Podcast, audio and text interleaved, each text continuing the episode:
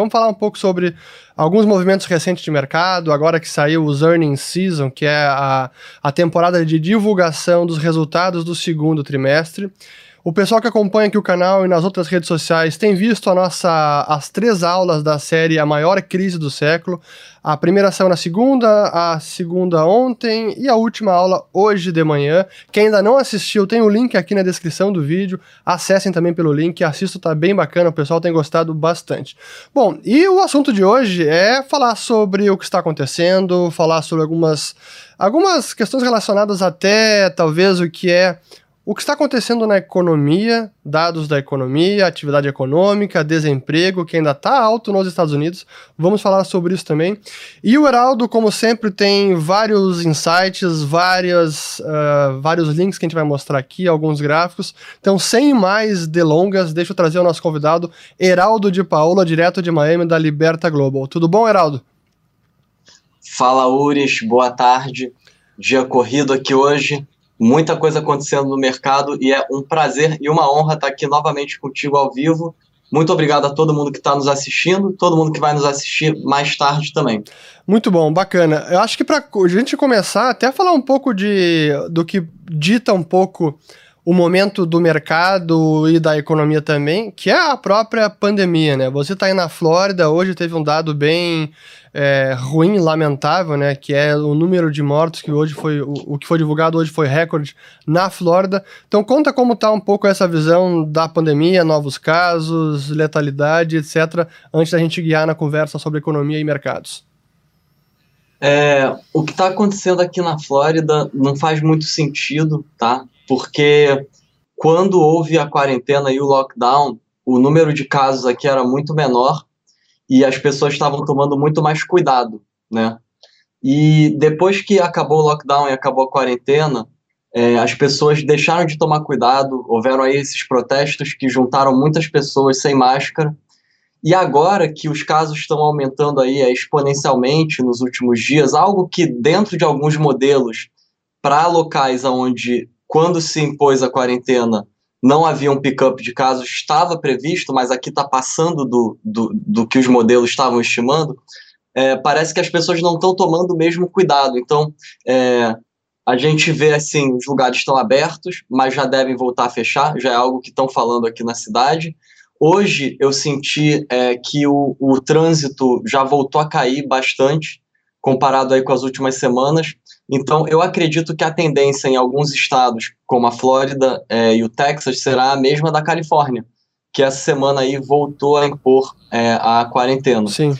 Então, é, não é uma situação igual a de Nova York, é uma situação diferente, né? Então, no Brasil, eu faria um exemplo que São Paulo seria mais ou menos a curva de Nova York e outros estados seria mais ou menos aí como a Flórida. Qual a sua opinião, Luiz?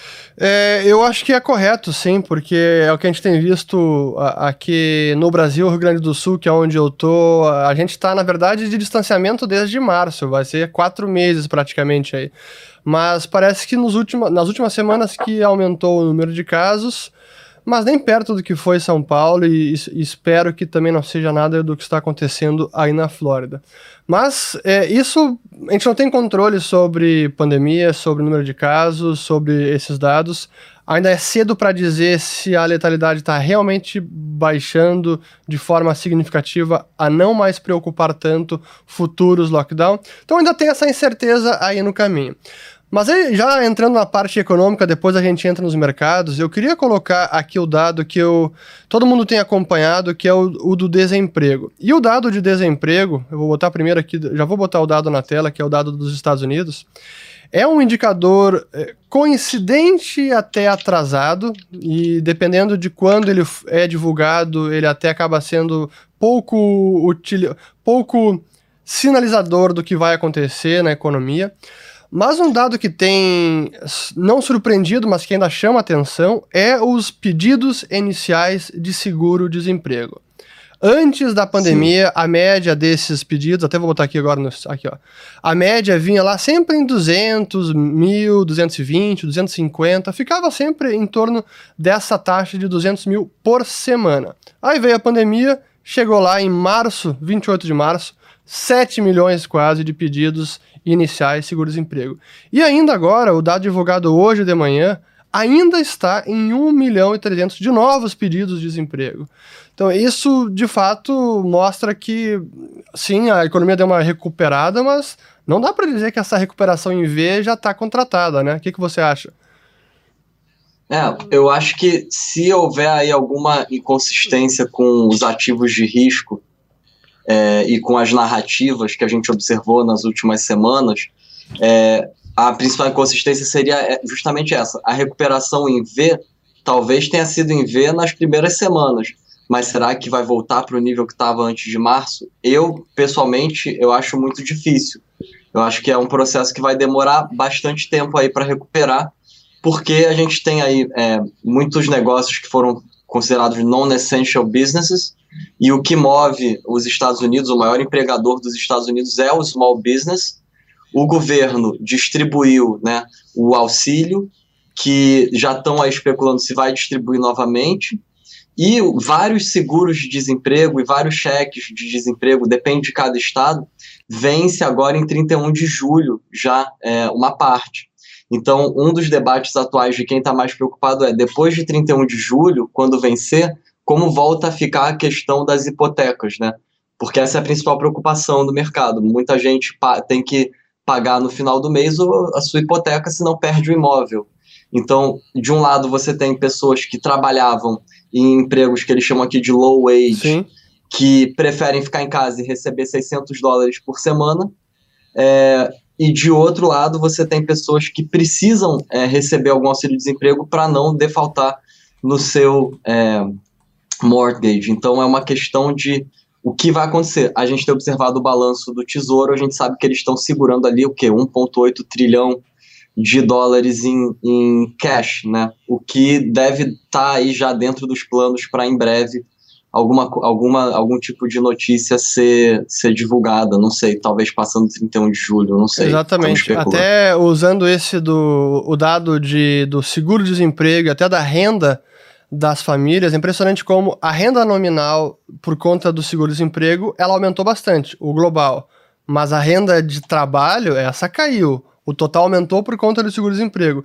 E como a despesa nos últimos meses também acabou caindo, a gente viu um negócio que nunca tinha se visto na história, que é o Personal Savings Rate, a taxa de poupança aqui, que chegou a, a 32% em abril Sim. e ainda agora em maio está em 23%. Negócio surreal. Deixa eu até a, a, aumentar esse dado aqui, ó, botar o máximo, para o pessoal ter uma ideia, olha só desde lá de 1960 e agora teve essa pancada em, em abril, mas é claro que isso não é sustentável, né?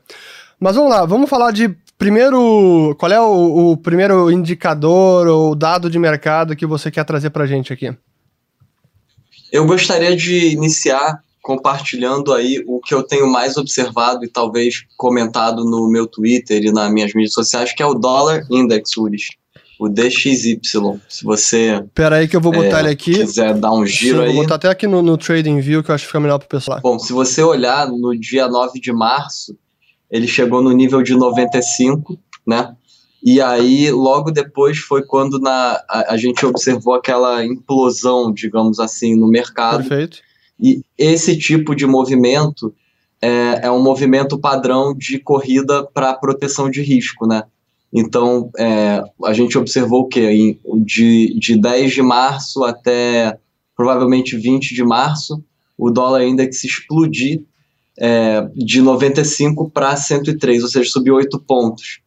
É, depois disso, você tem aí as medidas de política monetária, as aberturas de linha de swap, é, e aí você tem principalmente aquela injeção que rolou em maio, a partir do dia 18 de maio, que aí é aquela ladeira abaixo ali, voltando de volta para os 96, é, qual é a forma que a gente procura entender e interpretar isso?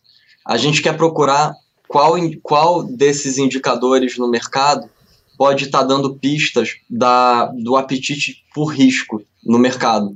Então, se você comparar é, essa ladeira abaixo que teve em maio até o, a metade de junho, uhum. você vai ver que foi um período de é, recuperação em emergentes, energia, é, alguns outros setores aí, imobiliário, etc. Tem várias variáveis no meio, né? Tipo, Fed botando dinheiro nos mortgages, etc. É, e aí a gente chega agora no dia 15 de julho, é, com o Dixie de novo voltando a bater aqui onde ele, onde ele bateu no dia 10 de junho, quando aquela primeira ladeira abaixo freou. E agora, Ulis, é, será que ele vai continuar descendo e o ambiente vai continuar sob a, a ótica do dólar index é, propício à tomada de risco? Ou será que ele vai dar uma, uma puxada aí de volta para cima ali, pelo menos nos 97,5, 98, e vai dar uma segurada no otimismo mais recente que a gente tem observado nas últimas uma semana aí, mais ou menos. O que, que você. Pois é, essa é, é a pergunta do momento, né? Quanto esse patamar dos mercados vai conseguir ser sustentado nas próximas semanas ou agora nos próximos meses? Acho que muito disso pode ser ditado até pelos resultados trimestrais que estão saindo agora, alguns é, a gente já vai trazer, e também esse dado de, de pandemia que pode fechar mais alguns estados, pode intensificar um pouco essa, essa o, o baque na atividade econômica como a gente viu lá em março, que foi quando realmente isso o mercado se deu conta, opa, isso pode ser mais sério do que a gente imaginava, né? É, então, ainda por enquanto incerto, mas eu concordo com você que o dólar index é sempre importante de monitorar. Mas vamos lá, que próximo indicador você quer ou, ou algum link aqui? Pode me falando que eu vou colocando na tela. Eu, eu acho que o, um interessante para vir na sequência seria o petróleo, né, cara? Porque o petróleo teve aquela situação lá em 20 de abril, no vencimento do, do contrato ali do mês de, de abril, maio, é, foi um tema que todo mundo falou por uma semana, é, especulação de que ETF ia quebrar, uhum. etc. E aí, desde então, ninguém mais tem falado no petróleo, mas o petróleo, assim, é, se a gente fizer uma leitura com corte de, de oferta e comparar com a demanda, isso é um ativo que um banco central não consegue hoje manipular, né? Claro. Porque no final do dia é um barril de petróleo. É, o petróleo tem ficado quietinho, né? Em torno ali, eu tô olhando pro crude oil. Eu botei aqui, é, eu, botei o de... WTI aqui. Botou o WTI, WTI tá na tela. beleza. Ele tem ficado quietinho, é, mas ele não está demonstrando um V-shape, não, né? É, o valor dele. Então eu acho que se a gente quiser ter uma, uma imagem da tese de V-shape, talvez a primeira recuperação do petróleo é, indicasse aí uma recuperação ao estilo V-shape, mas, quando a gente chegou ali no meio de junho, ele não, não apresentou mais tanta força, né? O que me deixa curioso, porque ontem saíram os dados da China e parece que a China já está no nível assim pré-março, né? Assumindo então, como que... verdade os dados econômicos da China, eles estão voltando com tudo. Se houve um corte de oferta de petróleo, é, então o preço deveria tá, deveria estar tá maior do que o preço de março, porque a China é o maior comprador de petróleo do mundo hoje. Cadê isso? Não estou enxergando. Né?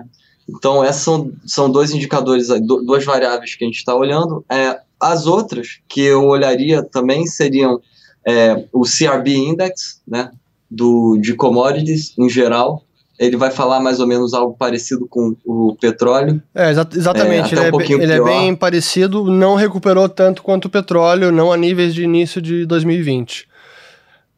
Exato. E aí a comparação de growth versus velho aqui para a bolsa americana. Se você quiser, eu te passo os tickers para você fazer a comparação. É, vamos pegar o Russell 2000, então você compara o IWO. É, a gente percebe que as empresas que são consideradas aí velho, né, são empresas com menos potencial de crescimento e supostamente balanços mais estáveis, é, elas têm um lag versus as empresas de growth. É, se houver algum ajuste nesse earning season, eu acho que esse pode ser um possível ajuste, diminuir essa distância. É, por quê? Porque mid cap tech, é, as ações, as big caps das FANG, né, em geral, é, elas estão aí com de volta aí com força, né? Apesar dos últimos três dias terem começado a reduzir essa distância, a gente já vê aí três ou quatro dias de queda em ações como Amazon, que é raro. Então eu acho que isso é algo que pode diminuir esse gap, ou pode, na verdade, é, indicar que os dois vão lá para baixo, a diferença é que o velho pode talvez aí dessa vez cair menos do que o growth.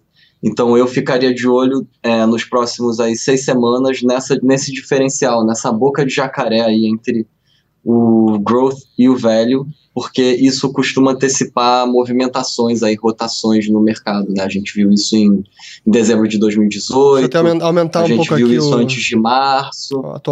Antes mesmo da pandemia já estava grande a distância, então agora está maior ainda, né? Então esse é um tema interessante. Deu, tá aqui os. Eu botei agora os dois índices aqui, realmente dá para ver muito bem, né? Como a linha é, em dezembro de 2018 ainda estava um pouco descolado, aí se juntou, né? E aí agora, Isso. a descolada que deu agora é bem forte, né? De abril para agora, Sim. é uma, a, a, abriu, como você fala, a, a, boca de jacaré, né? Tá gigante, cara. É, eu acho que nunca teve tão grande. É.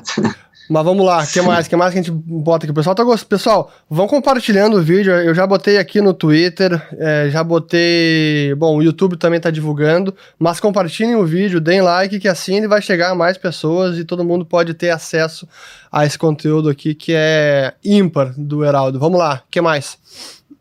Agora, cara, eu acho que a gente podia abrir aí a, a apresentação da Moody's para a gente falar um pouquinho do mercado de crédito. Excelente. É, Deixa eu ver aqui. É, tá, eu... é o mais atual, acho que é de ontem ou anteontem. É de ontem. Não, é de hoje ainda. Foi a data de publicação é de, hoje. de, hoje, 16 de julho. Ah, tá, tocou ele na tela aqui pro pessoal ver. Eu iria na tabela é, na página 9, na diferença de spreads. Até que para o pessoal que não conhece, o, a Moody's é uma das grandes agências de classificação de risco, eles que dão notas de crédito. E, e esse é um relatório que, de, de, de setorial e sobre alguns spreads de mercado que está bem bacana. Deixa eu botar aqui de volta. Deu, vamos lá. Qual é? é o de Emerging Markets. Esse é o de. É, bom, a... Você quer botar qual página? V vamos fazer dos dois. Bota a primeira página. Tá é, Global, Global Data. Tá bom. É, para aí cinco anos, tô né? Com, na média de cinco tô anos. com os spreads, o primeiro gráfico da tela, né?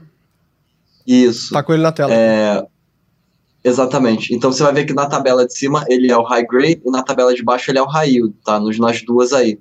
É, olha a, como o high grade, depois do anúncio do Fed de botar o dinheiro com a BlackRock para segurar os bonds, etc., fechou né, o, o spread. É, tem que levar em consideração que a taxa de juros aí ela caiu no período, então naturalmente tem um ajuste que ainda falta ser feito no bond market. Agora, high yield, que supostamente o, o Fed não deu certeza, não deu essa segurança para o mercado, salvo exceção de algumas empresas que viraram yield depois né, do anúncio, tipo Carnival, é, algumas empresas aéreas, montadora de carro, é, você olha que ainda segue bem alto, né, em torno ali de para o B2 ali, que seria o single B, é, em torno ali de 650.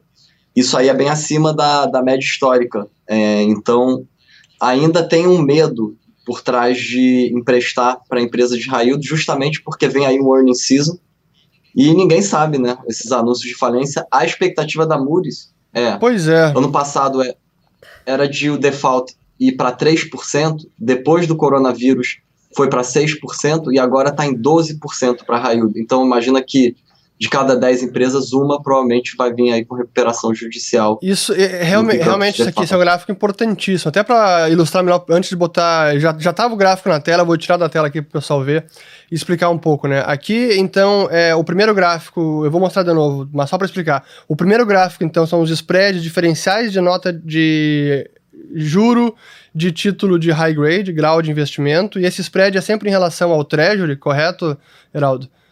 O spread desses títulos. Sim. É, no primeiro gráfico são as notas grau de investimento, ótima classificação, e o segundo gráfico é o high yield, que é o junk bond, grau de não investimento. O Brasil, por exemplo, estaria aí dentro desse grau de não investimento, high yield. E o que esse gráfico mostra é que, de fato, apesar das injeções do Fed, ele não voltou para o patamar que estava lá antes da crise. O, o, investment grade já voltou bastante, tá quase quase como se nada tivesse acontecido. O high yield ainda tem um, uma bandeirinha amarela lá, opa, tem, tem fumaça ainda, né? Exatamente. É, e aí o que, que ajuda também é, as empresas de corporate que é mais difícil para as empresas de high yield?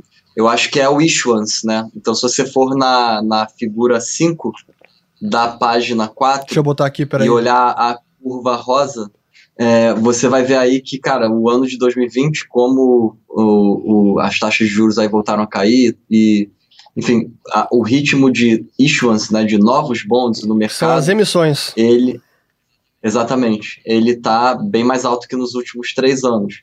É, a gente não tem aqui separado, mas se você abrir dentro de Corp Grade e de High Yield, você vai ver uma diferença grande em Corp Grade. Então, isso ajuda a explicar, por exemplo, o lucro do JP Morgan é, e do Goldman Sachs, é, que apresentou essa semana no Earnings. Tá? É, são itens que entraram aí positivo no balanço de alguns bancos mais focados nesse tipo de, de é, receita, é, até né? pro... comparando com outros, assim, tipo um Wells Fargo. Para o pessoal ver aqui os, os, comentários aqui de YouTube, eu vou te contar, né? Não, pessoal, isso aqui é, é, água. Whisky, cerveja, é, ainda não, não é o momento. Logo, logo. Mas só para explicar para o pessoal, né? Essa, esse gráfico, o gráfico de emissões corporativas. Então, tudo que é tipo de dívida corporativa no mercado de capitais é, americano, corporate e financial institutions, então instituição corporativa e financeira denominadas em dólares. E o ano de 2020, com toda a crise que nós estamos vivendo, já superou em patamares dos anos anteriores e, assim, de, de lavada, assim, impressionante.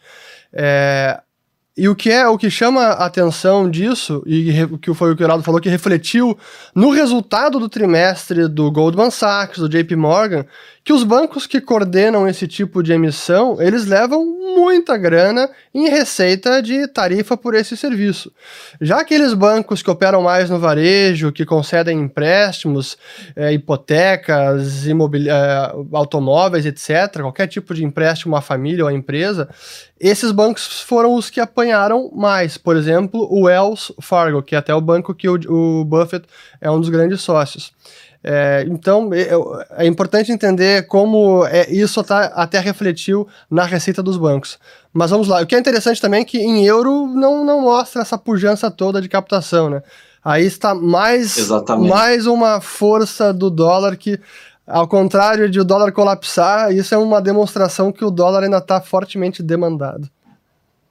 Exatamente. E é interessante porque, por exemplo, a receita de trading bonds, né, de, de compra e venda de bonds, nota estruturada, por exemplo, do JP Morgan, ela subiu 120% em um ano. E o Goldman Sachs teve a segunda maior receita trimestral é, da história com é, essa, esse tipo de produto.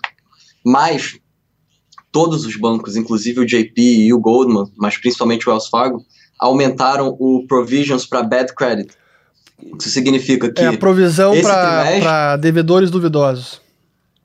Exatamente. É, esse trimestre pode ter sido um trimestre bom para esse tipo de é, receita, né, atrelada aí a quem tem uma carteira de private, uma carteira é, de, de, de, de, clientes onde você consegue oferecer esse, esses produtos né, mais sofisticados, enfim, bonds. É, agora, para o Wells Fargo, que é um banco mais popular, que é um banco que está mais assim emprestando para mortgage, mortgage comercial, você vê que não foi bom o earnings, né? Foi muito ruim. Então a ação do Wells Fargo ela já cai mais de 50% esse ano. É, a grande questão para os bancos é o que, que, vai acontecer? Será que eles vão conseguir manter esse padrão ou que isso foi um one-time event?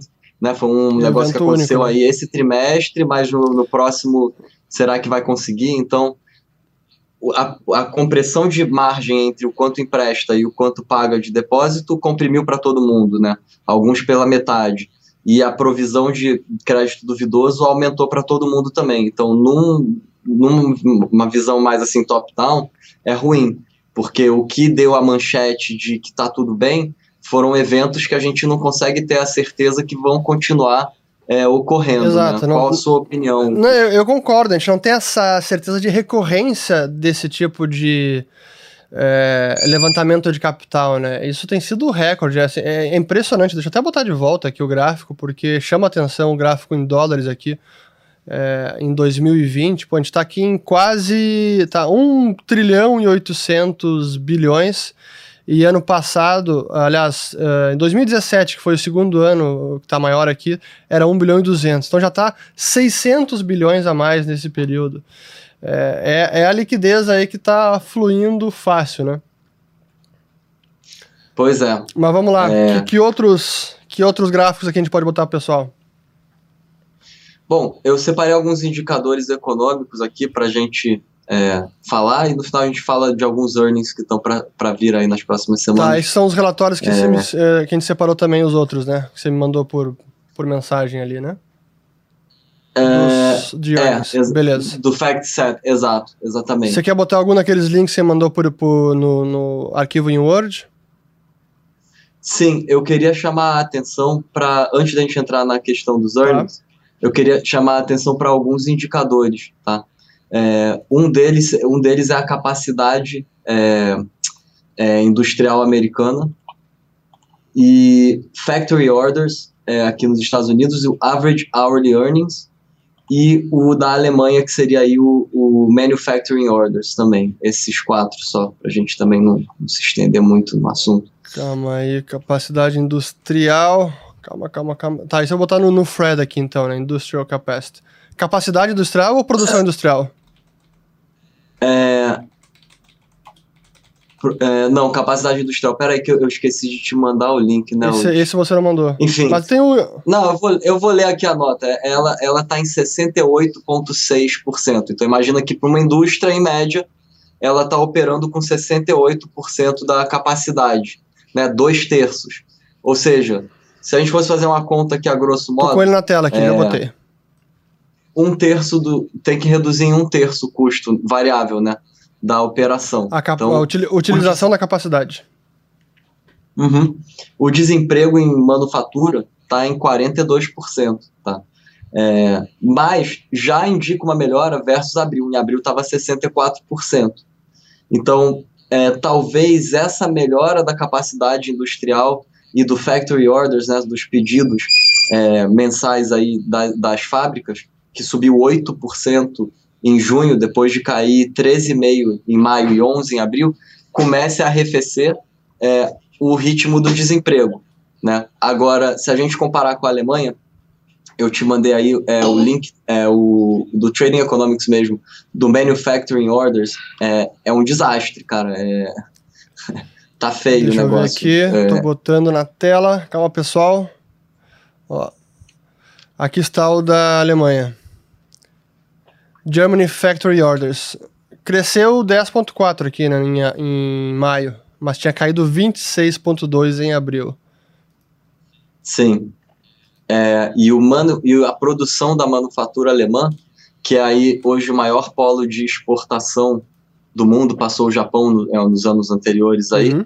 são, acumulado aí a gente tem é, 14,1% de queda em março, 30% de queda em abril, 23% de queda é, em maio. Aí, em breve, vai sair junho. Uma melhora nesse já começa a dar um pouquinho mais de otimismo na economia global, porque a Alemanha é o maior exportador. E a gente pode comparar é, com a Coreia do Sul também, esse dado. Hoje eu separei a Alemanha, tá?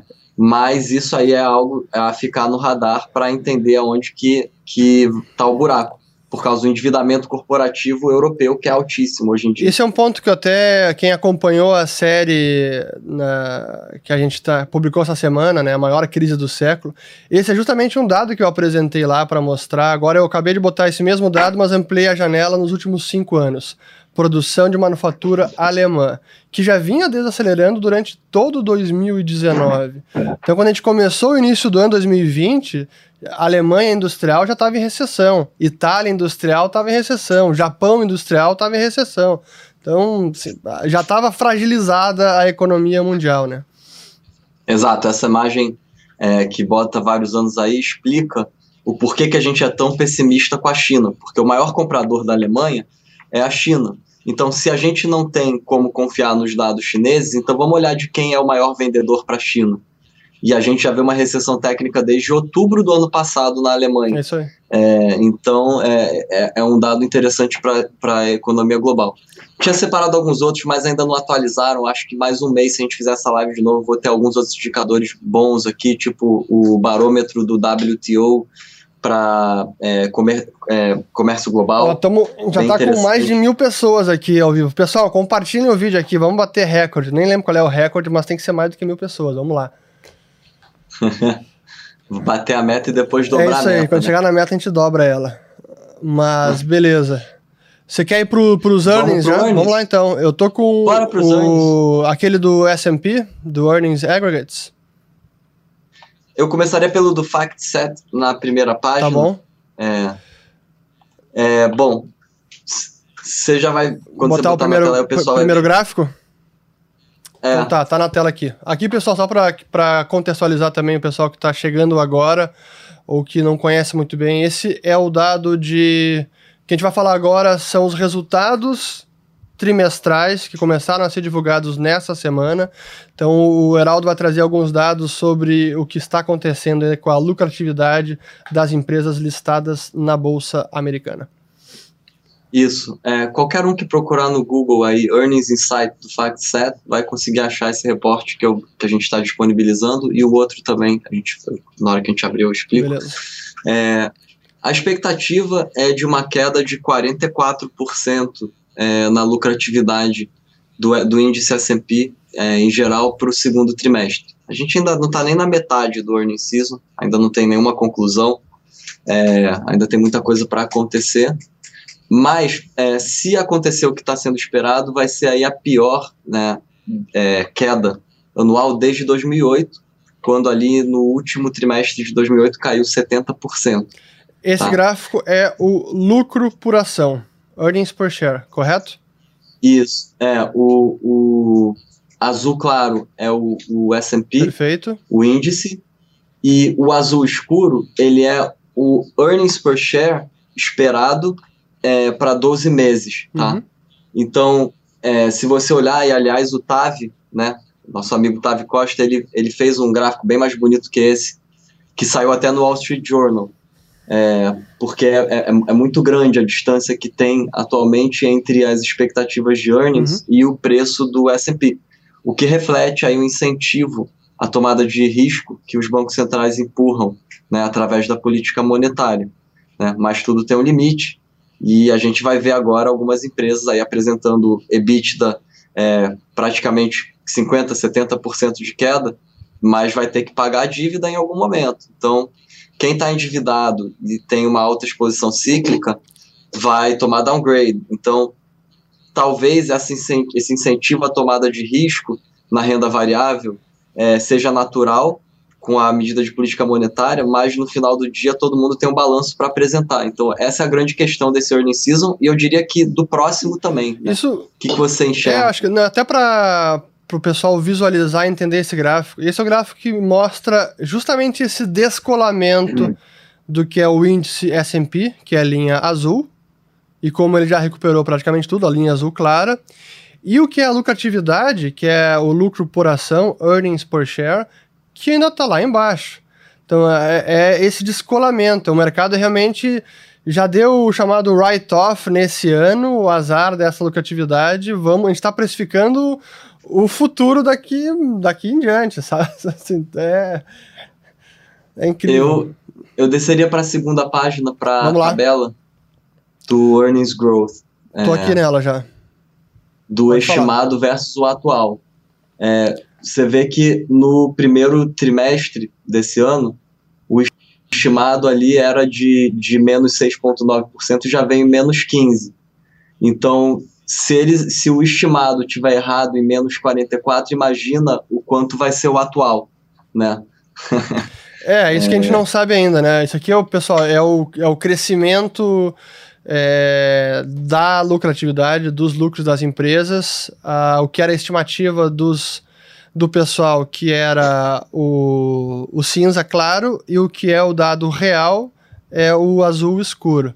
O que a gente tem de estimativa para o segundo quarter é 44 negativo, né? 40, E não tá fácil para estimar, Pois porque é. todas, um, um terço do S&P, um terço das empresas dropou o guidance no primeiro trimestre, né? Então eles falaram, ah, a gente tinha feito um guidance no último trimestre de 2019 com previsões e medidas e capex e etc para 2020. Esquece, não temos nenhum guidance para 2020, a gente se vê daqui a três meses.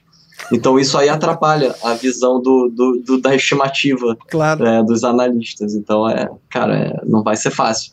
Mas pode acontecer de ser menos pior que o, que o estimado e isso aí ainda sair com uma nota positiva. Não tem como saber.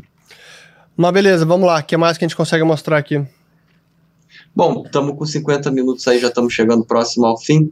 Eu terminaria mostrando para o pessoal o uh, S&P 500 Earnings Scorecard da Refinitiv, da Reuters. Tá. Qualquer um que escrever exatamente isso, S&P 500, 500 Earnings Scorecard, que está escrito aqui na, no topo da, do, do PDF, vai aqui. aparecer no, no Google. Eles liberam o da semana anterior sempre gratuito, tá? Então, é, quem paga recebe o da semana, quem não paga consegue pegar o PDF direto, é, o da semana anterior. A gente tá com, eu com 40 minutos aqui, então dá pra, dá pra seguir um pouco mais. Beleza. Bom, eu iria na, na tabela 3, tá? Eu, eu tô olhando pro lado aqui, pessoal, não tô olhando pra câmera porque eu, eu tenho várias telas, então eu tô olhando na tela do lado. Na segunda página? Ou na, o É. Exhibit 3? Isso, Exhibit 3 na segunda página. Tá, tá, tá em tela cheia aqui, que é o Blended Reported Estimate Earnings Growth. Isso, então ele vai pegando é, o, o que já saiu e o que está estimado e misturando, né? Se você olhar por setor, é, você tem, por exemplo, para consumo discricionário, uma expectativa de menos 114, tá? Prejuízo. É, aí, se você olhar no dia 1 de abril, que foi logo que começou a pandemia, que ainda não tinham reajustado, estava em menos 33. No dia 1 de janeiro, a expectativa para o segundo trimestre desse ano era de um crescimento de lucro de 9,7. Então, isso aí resume mais ou menos o que aconteceu esse ano. O mercado tá perdido. Pessoal, só para entender. Energia é pior Só para entender, isso aqui são o que era as estimativas dos analistas em cada um desses momentos para o segundo trimestre de 2020. Então, lá em outubro do ano passado, se estimava um crescimento de 14,2. Em janeiro, 9,7. Em abril, 33. Em julho, menos 114. E agora tá, ainda piorou um pouquinho mais nos últimos dias. Pois é, é, energia. Energia já não estava projetado para ter um ano muito bom, né? mas depois do que aconteceu no, no shale, nos defaults, no petróleo, você vê que é 154% de é, earnings growth, ou seja, me- prejuízo aí para metade. Mas né, e- e- esse é, expect- é a expectativa, né? O, a- o quadro de cima, que é o- a tabela 3, é a expectativa. Embaixo, o Today ali é o que já está realizado, né? Do que já foi reportado.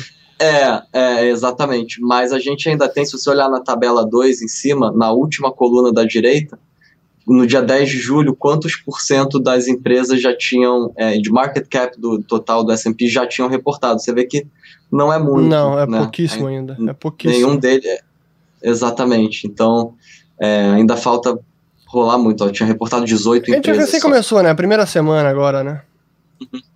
Exatamente.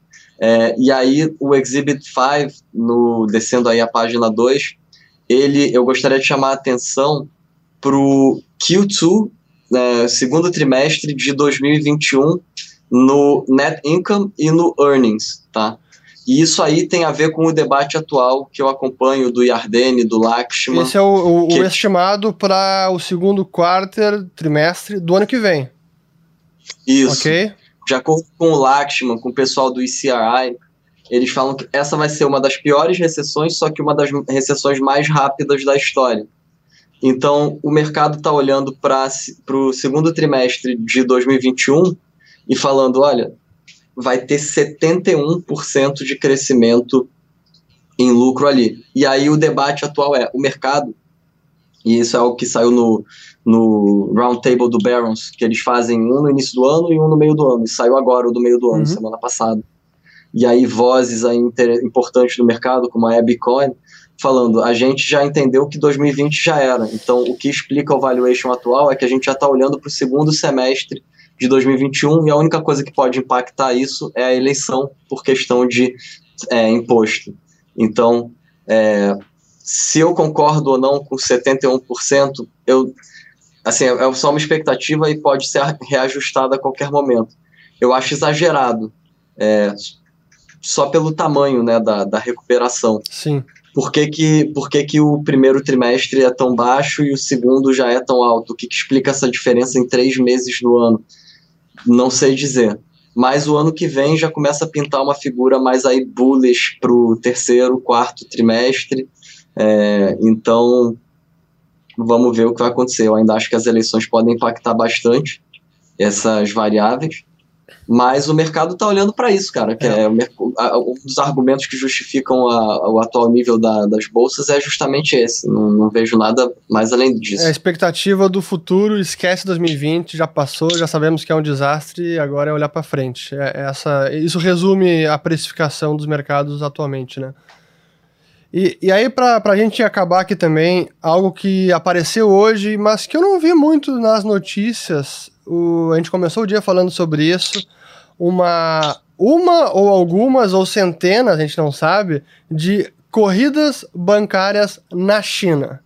Então, a China, Sim. que é um dos, um dos sistemas bancários mais alavancados do planeta, acho que é o mais alavancado por diversas métricas, o que eles fizeram nos uhum. últimos 10 anos de crescimento de crédito não tem paralelo no mundo.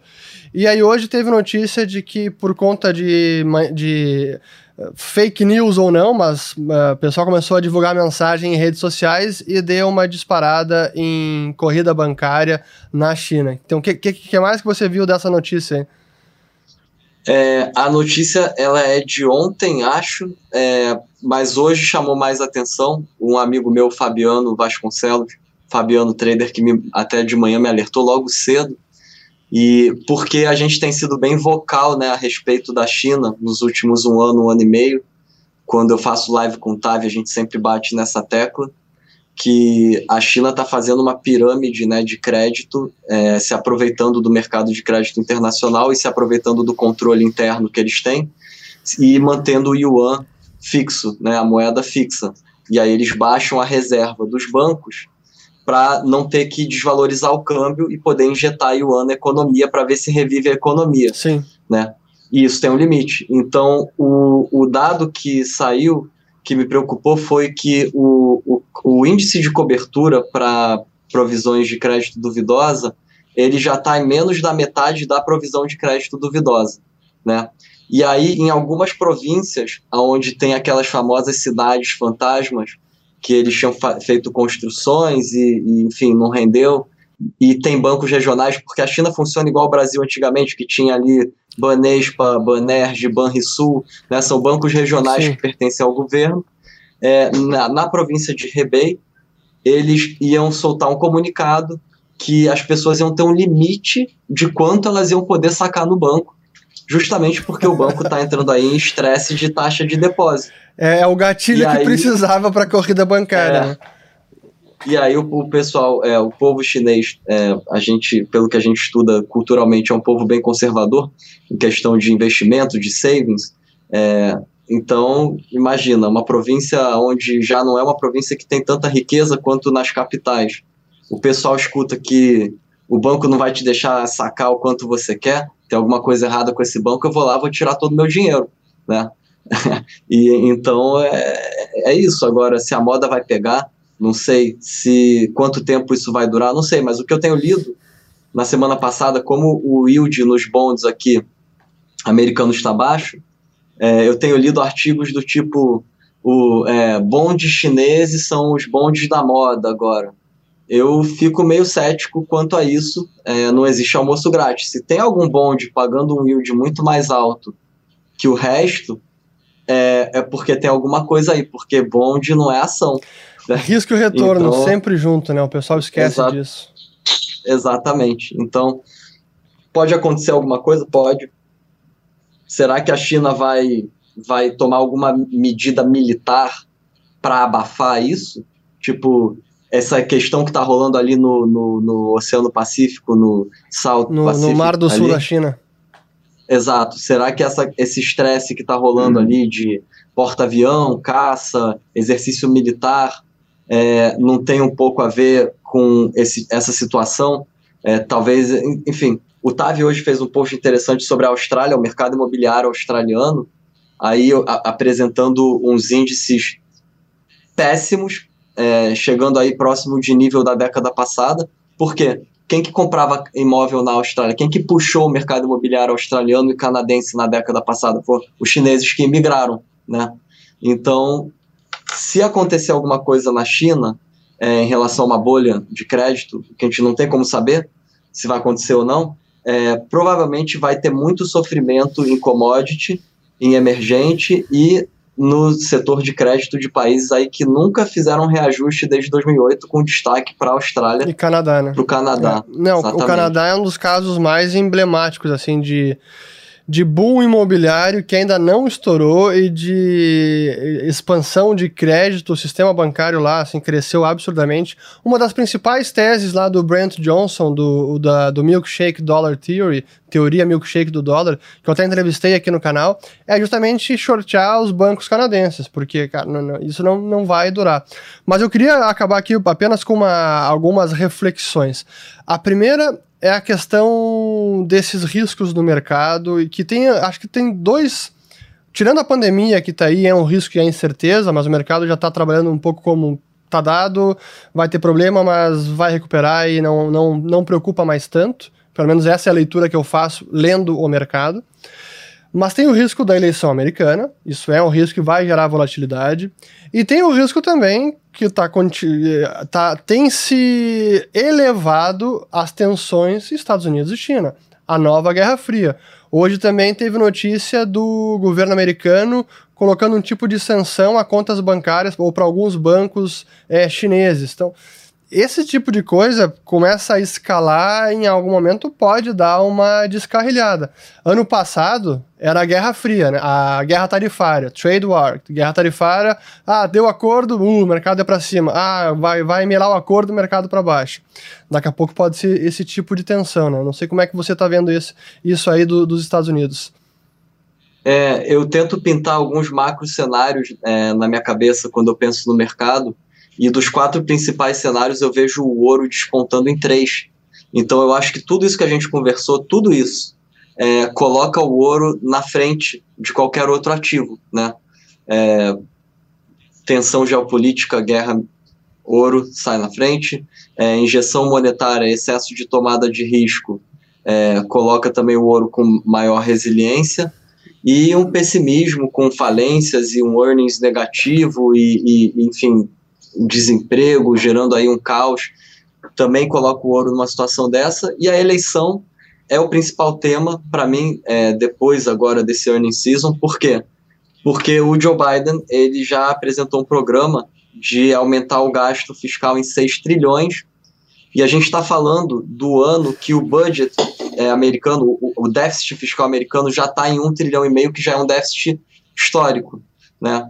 Então, é, quem vai pagar essa conta? Eles vão aumentar imposto, vão aumentar imposto corporativo.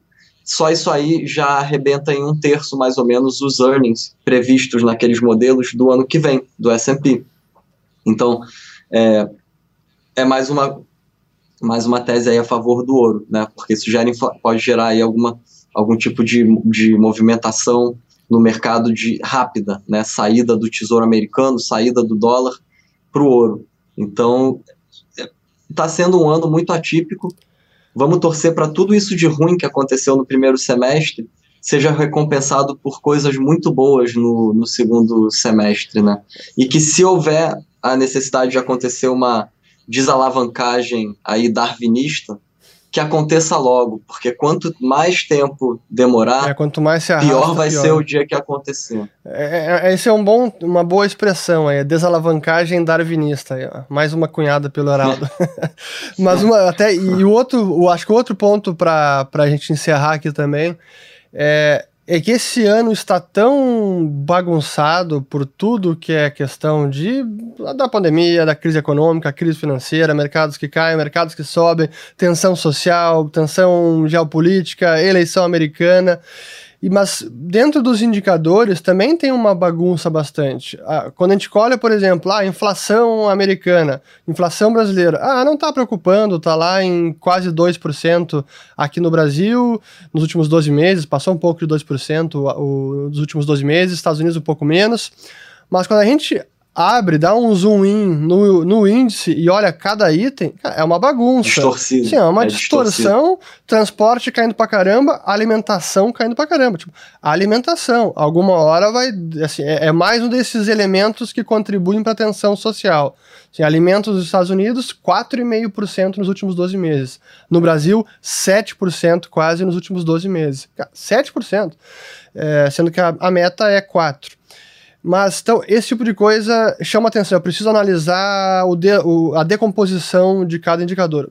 E isso também está acontecendo nas ações. Se apenas olhar, ah, o, o SP500 está tá bombando. Tudo bem, mas abre o SP500, olha para o setor, Exatamente. olha por empresa. Também está um negócio meio estranho, assim, demais, né, cara? Você mostrou aqui alguns. Então, assim, um recado final pessoal é é, não olha apenas o indicador é, global que tá com, com, que contempla tudo. Tem que analisar a fundo e ver onde é que, onde é que estão as distorções, onde é que quem foi que já subiu demais, quem já, talvez já esteja muito precificado, quem ficou para trás, talvez tenha alguns tenham ficar mais para trás ainda, mas assim, o, o mercado realmente ficou bagunçado demais, né?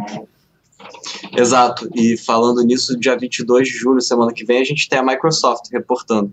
A Microsoft tem 1,6 trilhão de market cap, é a maior ação da S&P hoje.